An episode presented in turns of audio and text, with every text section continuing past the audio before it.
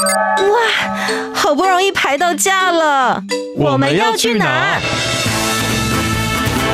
告别走马看花的旅程，出门不该只有吃吃喝喝。景点、文化、庆典、故事，旅游达人涂杰带你深游台湾，探索节庆文化。深旅 Follow me。去哪里？欢迎来到山里 Follow Me，我是旅游达人涂杰，带你深游台湾，探索节庆文化。是的，来到了七月份了，大家开始放暑假了。每到夏天时间的时候呢，我一定就会到台湾的东部玩。今年呢，已经算是连续的第六年了。所以在节目当中要来跟我们一起聊花东的人，就是 Of course 我们的香岛 Eason。Hello，大家好，我是 Eason。Eason 也是。应该已经连续至少四五年的时间，每年都跟我一起探索台东。就是因为工作的关系，但是我觉得工作的关系去台东很好，是因为我们可以慢下来好好的看。是、嗯、因为以往我们去台东有时候都规划个三天，那其实把一些景点走完就要回台北了，其实有点可惜啦。嗯、台东真的很多东西可以看。身为旅游达人的我呢，真的是有好好的运用了每年在暑假期间，尤其是七八九月这三个月份。我其实是在这五年吧，今年是第六年的时间，接到了台东县政府这一边，他们有一个活动叫做台东最美星空音乐会的主持工作，所以我就有机会，那个时候真的是每个礼拜吧，就是七八九月份，他们是每隔一个礼拜或者是每隔两周，他们就会举办一场这样子的活动。所以今天在节目当中呢，想要跟大家分享一些我自己本身在台东的一些私房景点、好玩的地方。同时，今年的七八九月份也有很值得大家一起到台东玩的，包含知名的热气球嘉年华，以及晚上要去最美星空音乐会。那我们今天就一起来进入我们本集的主题，Go 台东 Top 热门旅游市。好的，那这个礼拜的热门旅游市呢，我们就先从热气球嘉年华开始。其实现在已经在进行当中了。热气球嘉年华是六月三十号会进行到八月二十八号。嗯。我真的觉得热气球嘉年华他们每一年都在突破天际。我所谓突破天际，就是突破他们的天数。我记得第一年他们在做的时候，其实就只有几个礼拜而已。等到我真的关注到他们的时候，好像是四十天还是四十五天吧。今年六十天呢、欸，超长，欸、很嗨耶、欸！因为以前可能比较短，有时候去的时候，哎、欸，刚好没了。那你六十天就是满满的暑假。你只要去台东，你都可以看到热气球。就是爸爸妈妈，不论你什么时间带你的孩子去，都绝对可以看得到。而且热气球嘉年华，它的六十天是连续的六十天，不论你在什么时候去到台东，你都有机会可以参与到他们的活动。而且它有分上午场跟下午场。嗯、那上午的话就是五点半开始到七点。那下午的话是下午五点到六点半，那它会有造型球的展示啊，还有那个细流体验，嗯、就是你可以搭着热气球飞到天空，然后再下来。对，但那个其实没有很危险。它细流体验的意思就是，它其实会有一条绳子在那个鹿野高台那边的草地上面，所以你就是随着那个绳子，有点像是像垂直上下。嗯，然后你会想说，哈，那这样子的话就只是垂直上下而已。呃，会不会说觉得很无聊？但我要先跟大家讲一下，一分钱一分货。我我自己本身就是有去搭过，然后我有去采访，就是这两件事情我都有做。然后我跟大家分享一下，就是通常如果你去国外搭热气球，或者是其实在台湾这边，你也可以搭到所谓的自由飞。自由飞就是没有那条绳子的，嗯、就是它会从带你从 A 点飞到 B 点降落这样子。哇，好嗨哦！这个通常都要好几千块以上。嗯、可是细流体验就是让你去感受热气球的起升跟降落这样子。我记得好像五六百块左右吧。嗯，就其实价格也没有很高，可是你可以充分的去感受那个景色。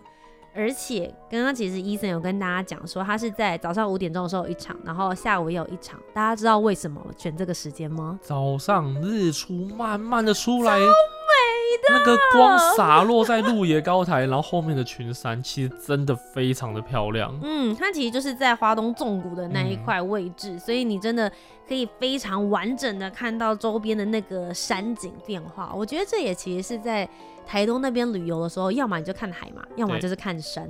我觉得他就把山地这个地方所有的景色，真的是用高空上面往下望。非常淋漓尽致，大家一定要一生看一次。我觉得很推荐，而且我觉得最特别的是，它每年的球都会有一点点小小的改变。像我们大家最熟悉的就是 Hello Kitty，对，然后穿着原住民的传统服装，嗯，对。那今年又多了一颗很意想不到的热气球造型。打给后，如果你本身呢是这个非常虔诚的妈祖信徒的话，今年一定要去台湾 国际热气球嘉年华，因为今年有出了一颗妈祖造型球哇！哇，我真的看到他的时候，我好开心哦。我觉得这个很棒哎，因为是融入了台湾的信仰文化嘛、嗯。对，所以我自己个人还蛮想要去搭的。那我今年也有预计要去搭，这样子应该是七月或。八应该七月份的时候啦，有时间的话就会去抢答。那除此之外，我觉得他们还做了在热气球上面做了蛮多不同的设计，比如说除了台湾自己的热气球之外，他们其实也有邀请国外的飞行员，嗯，带着他们国家的飞行这个热气球来到鹿野高台这一边，所以他们就会做一些表演跟展示。其中比较特别的是在。呃，应该也是在清晨左右的时间，就半夜的时候，他们会有一个光雕秀。那光雕秀非常的精彩，它它是会在天色已经暗的时候，然后透过热气球里面的那个火，有没有？嗯，然后去做一些跟音乐，然后做一些节奏的那个搭配。那大家可以把时间记下来，有一场是八月四号，是在早上的四点。嗯，早上四点，你乍听之下会觉得好累哦，但是它在哪里？它在太麻里的曙光园区哦。那为什么要早上四点去？我们要看日出。是哇，日出就会慢慢的从太平洋升上来，加上那个光雕秀的展览，哇，真的很漂亮。哎、嗯欸，但其实光雕秀是有好几场的，对不对？这只是其中一场而已。对，那像其他场呢？像七月十三在大坡池，七月二十在鹿野高台，七月二十七在资本的温泉区。那刚刚提到八月四号是在太麻里，这一天是早上。嗯，那八月十号在鹿野高台，八月十七在国际地标，八月二十八也在鹿野高台。除了那场太麻里是早上四点之外，其他的都是晚上七点。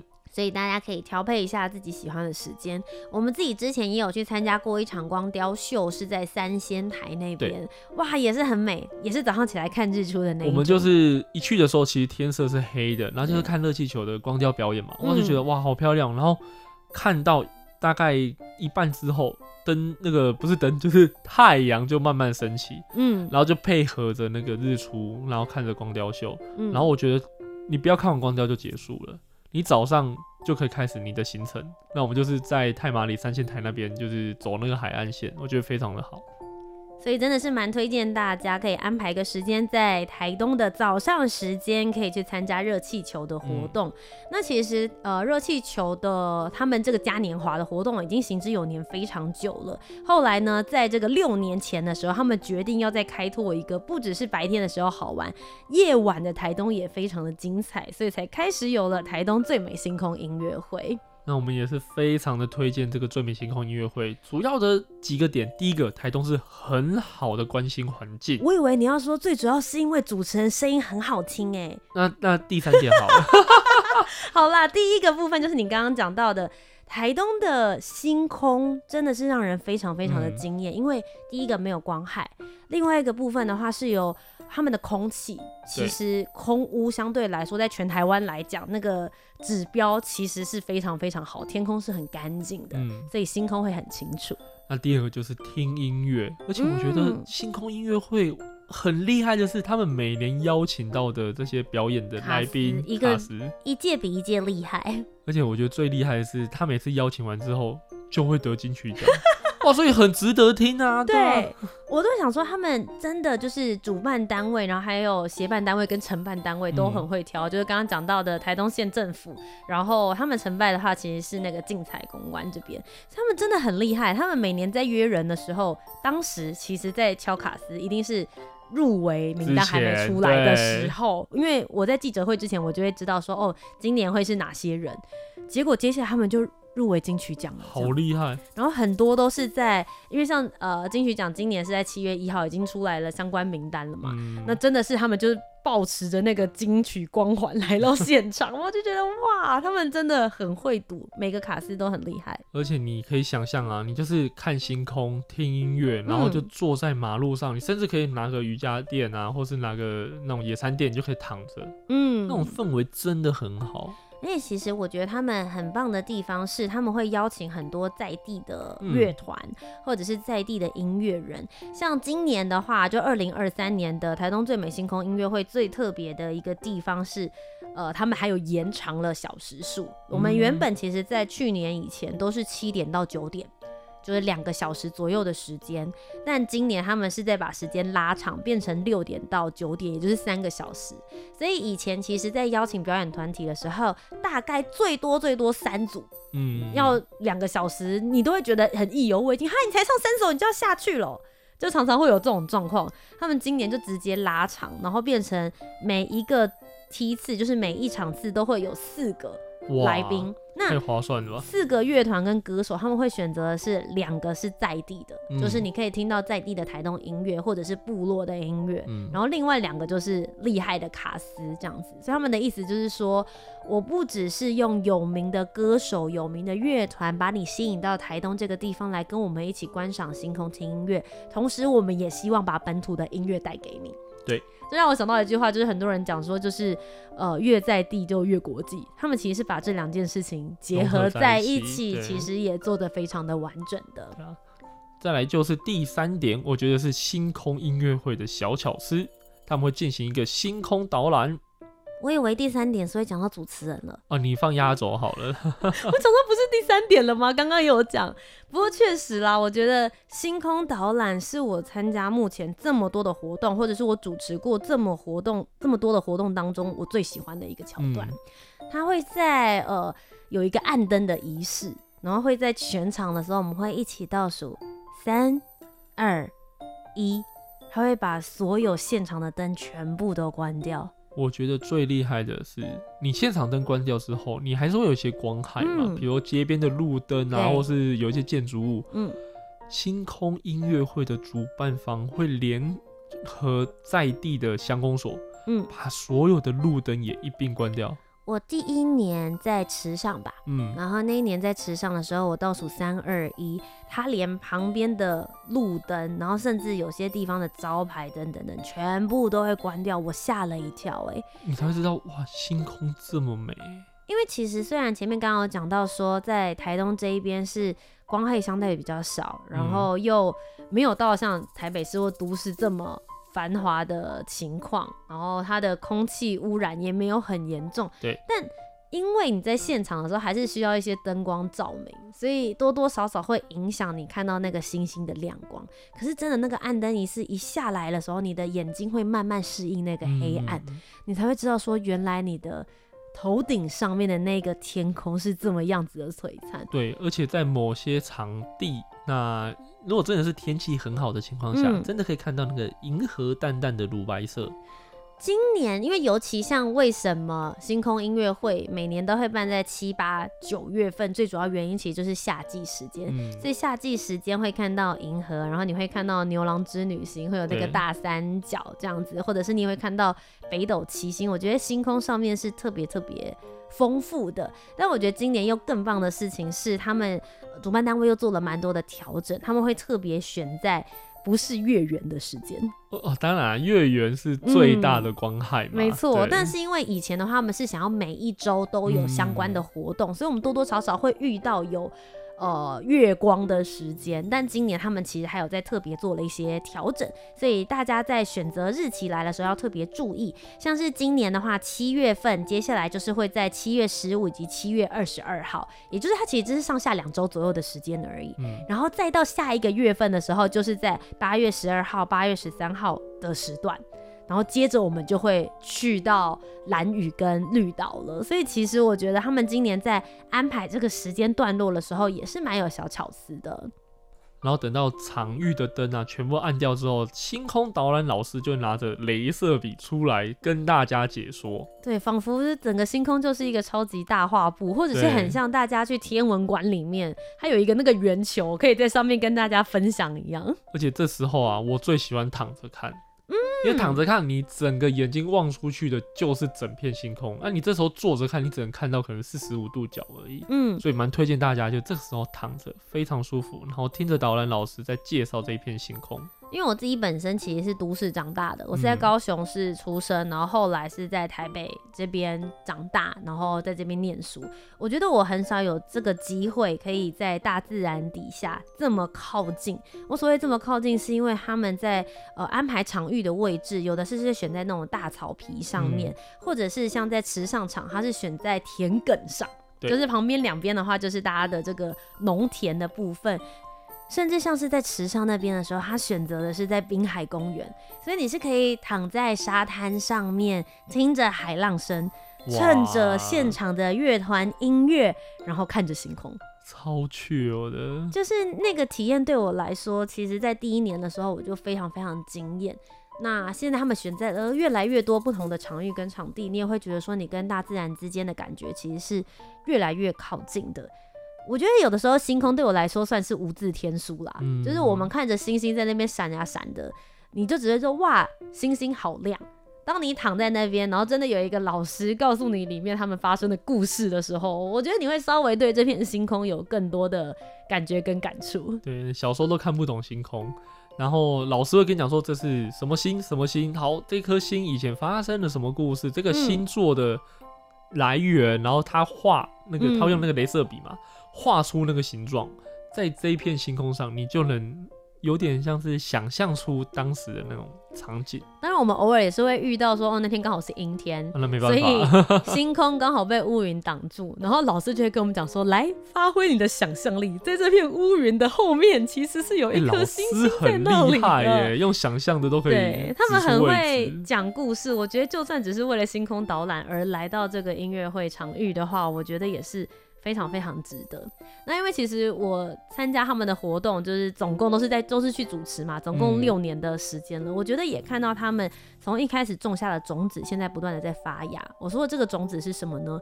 他们其实从第一年的时候就开始在做所谓的星空导游的培训，哦、也就是说他们。告诉在地的台东人，嗯、然后告诉各个部落的人说：你们不认识这些星星，你们不知道怎么导览，不知道怎么告诉别人台东的好，没有关系，我请专门专业的老师来到这边教你们。然后他们培训课程我记得很长，大概两三个月左右的时间。然后他们也会经过一个考核，然后确认说他们能够把星空认清楚，然后也能够把这些事情告诉来到台东的这些旅客。所以有某几场的最美星空音乐会的导览，就是这个导游呢，其实是就是大师的弟子，然后让他们可以实际的上场来教大家，告诉他们他们所学的这些事情。对。而且他们也会安排其他场次的星空导览。嗯、那这个星空导览的时候呢，就不一定跟音乐会是在同一天的。对，哎、欸，他们这个的话就是真的是讲好讲满，每一场次大概会有一个半小时到两个小时左右。对，每一个星空导游都会把他们所有所学的那些故事讲得非常的清楚。我上一次参加的时候是在绿岛场的场次，它刚、嗯、好是办在星空音乐会结束之后，哇，我就觉得好满足哦！你有 被满满的这些传说故事包围，然后有东方的，也有西方的，方的，对，我觉得很值得。而且所有这些导览都是免费的，嗯，大家就是要记得在每个月他们开放的时候要上去 book，也可以跟大家分享，每一场都是秒杀。我自己抢到一个不行，我真的是十二点钟，不好意思，主持人也没有特权哦，我也是要一直在那边按这样子，想说啊，我想要听这一场啊，所以提供这个资讯给大家，也可以到他们的 Facebook 粉丝专业，就是台东最美。星空，大家就可以看到相关的资讯了。那接下来就是第四个，刚刚图杰有讲到他在绿岛参加，嗯，那代表今年把台东的两个离岛也纳入了星空音乐会的版图。哇，这也是我今年在主持他们的发布记者会的时候，嗯、我心里大尖叫的事情。今年终于实现了我的梦想了。其实我前几年的时候一直问说，你们有去绿岛，为什么不去蓝屿啊？然后当时呢，就是主办单位就台东县政府，然后还有承办单位就是竞彩公关这边，他们就跟我讲说，你知道去一趟蓝屿办活动有多难吗？就是我们所有的器材，然后所有的。人员，大家都要搭着那个船，两个半小时左右的时间，哐隆哐隆哐隆，然后来到了岛上，把这些东西都组装好，还要确认大家，比如说不会因为什么海象啊、风向啊、哒哒哒啦之类，然后还有够大的一个场域，场地，对，他们光是要去那边就是彩排或是看景，就已经是非常非常辛苦。但今年第六年，终于被我许愿成功了。兰屿，呀呼！欸，听你这样子讲，这一场还不去报？真的，很用心呢。而且今年的话，其实这两场离岛的，通通都是在九月份的时候的前后一个礼拜。嗯、各位同学，好不好？麻烦离岛三角形的票就给我买起来。今年我已经帮大家做好功课了，因为我自己本人要做功课。其实从台东这边的话，他们的船班有一个，就是你可以从台东到兰屿，然后再从兰屿坐到。绿岛，然后再从绿岛回到台东，他们有卖这种就是三点的票券，嗯、那其实是之前我们比较没有注意到的。我会蛮建议大家，也许可以买这个套票，干脆就是九月九号前一个礼拜就先到蓝屿，然后玩一玩之后呢，在这个九月可能十一号、十二号左右的时候，你就搭船到绿岛玩一玩绿岛。九月十六号听完绿岛这一场的音乐会，开心的回家，一个礼拜的假就给他用光光，太棒了！而且一次玩完两个台湾的岛屿，而且我真的觉得在离岛里面听星空音乐会是一个很特别的体验。我觉得会相较于台东的话，它可能又更宁静了。嗯，嗯就是你对于整个星空的状态又变得更加的辽阔，嗯、而且你会有一种感觉，就是整个离岛上面所有的人都在这边，当地 人跟就是旅客，通通在那个 moment 就在那里。我记得去年的时候在绿岛主持的时候，现场那个整个就是一开灯之后。整个绿地上面全部都是人，欸，人权对，对，大概有至少可能有一千人左右，你就觉得说哇塞，好惊人哦，喔。那请问大家是全绿岛的？你真的到处问，大家都会说哦，今天晚上就是要去星空音乐会，所以我今年也非常非常期待蓝雨的场次，希望可以跟大家一起在离岛相见，嗯。再来第五个，终于要轮到图杰了吧？终于要换我了吗？然后里面有一个小桥段，叫做星空留言板。嗯，星空留言板就是我本人的主场了，不好意思。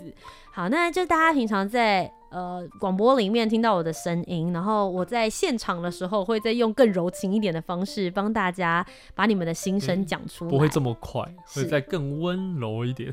大概会是这样子的一种模式跟语速。今天要来跟大家分享。今晚的星空留言板，你们的星空真心话，大概会是这种模式吧。在那种场合用这种分 用这种声音，当然比较适合。然后就是他们会在他们的 Facebook 粉丝专业，他们会有特别一个留言板的区域，嗯、每一个人呢，就是你可以 at 一个你想要跟他讲话的对象，然后留言对他想说你。讲出你想要跟他说的话，嗯，那我就会在那个星空留言板的时间挑选几个我自己觉得特别感人的故事，或是特别有感觉的留言，我就会在现场把它念出来，有一点类似像以前大家在电台里面的那个来信的单元，call in 啊，call in 单元这样子。那只要被我念出来的这个留言，就可以获得一个当地的纪念品。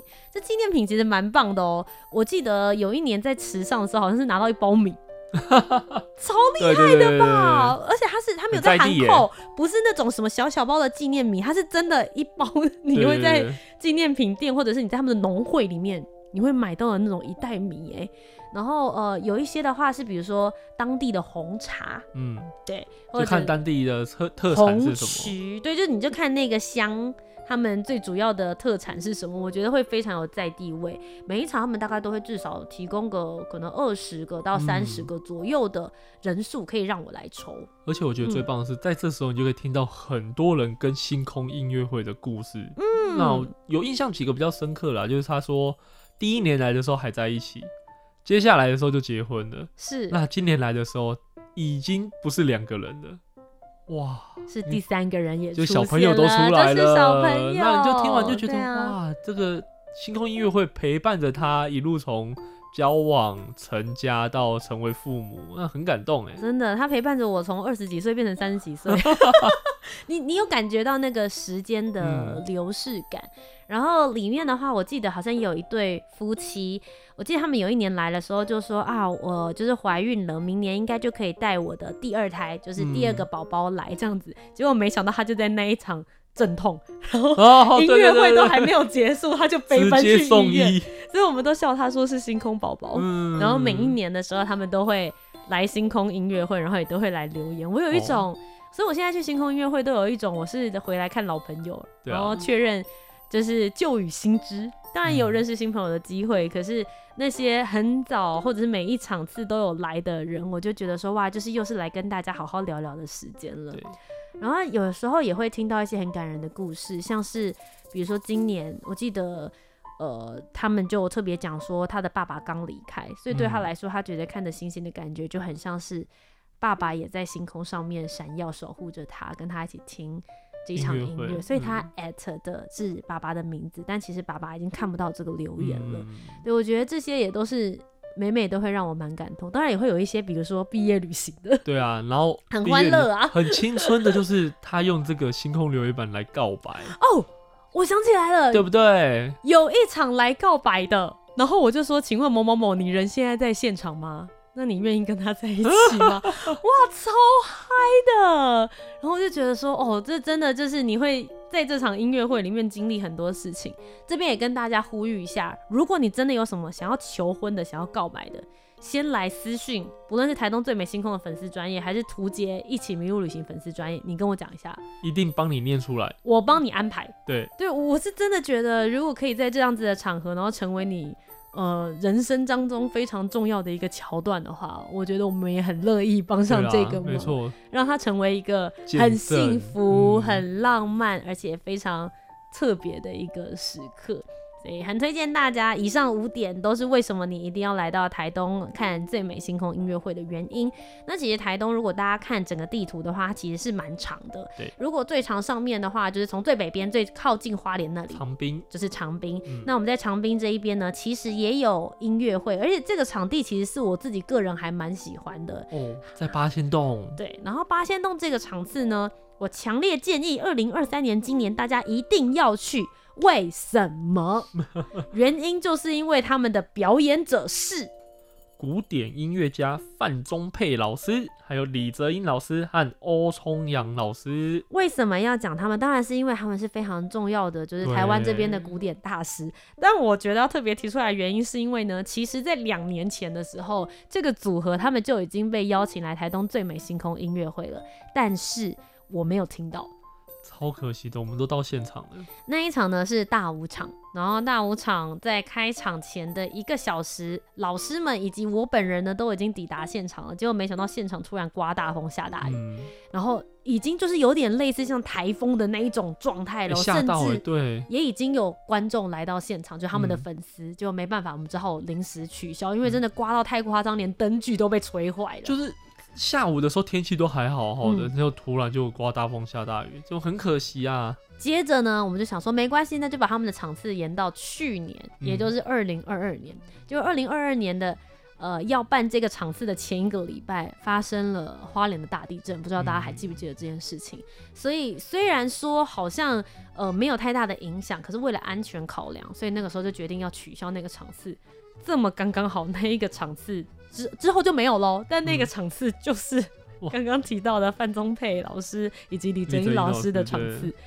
所以就到了今年了，二零二三年，拜托，今年一定要成型好吗？真的好想听哦！希望大家可以来到八仙洞这个场次，跟我们见证这个非常重要的时刻。而且我觉得，其实，在八仙洞办很棒的是，因为它的那个回音音场，其实是很适合听古典音乐的。嗯、所以在这边呢，也力邀大家在接下来的七八九月份，可以把时间留给台东最美星空音乐会。这边呢，快速跟大家讲一下，我们今年的日期，七月十五号的时候呢，我们的卡斯老王乐队和秋君；七月二十二号在东河乡，好乐团和柏林；八月十二号大武乡，宇宙人魏佳莹，八月十三号池上香，迷先生 Cicada，八月十九号在长滨，范宗沛、李泽英、欧聪阳和方怡，九月九号来到了兰屿，法兰安董和一景，九月十六号压轴场来到绿岛，红配鱼及慢慢说乐团。那么以上呢，就是跟大家分享今年七八九月份来到台东。早上的时候看热气球，晚上就可以来到最美星空音乐会。大家如果有到现场的话呢，不要忘记跟主持人图杰我挥挥手哦。以上就是我们今天的生理 follow me，我是旅游达人图杰，我是旅游向导伊森。那我们就下周节目再见，或者是台东见，拜拜。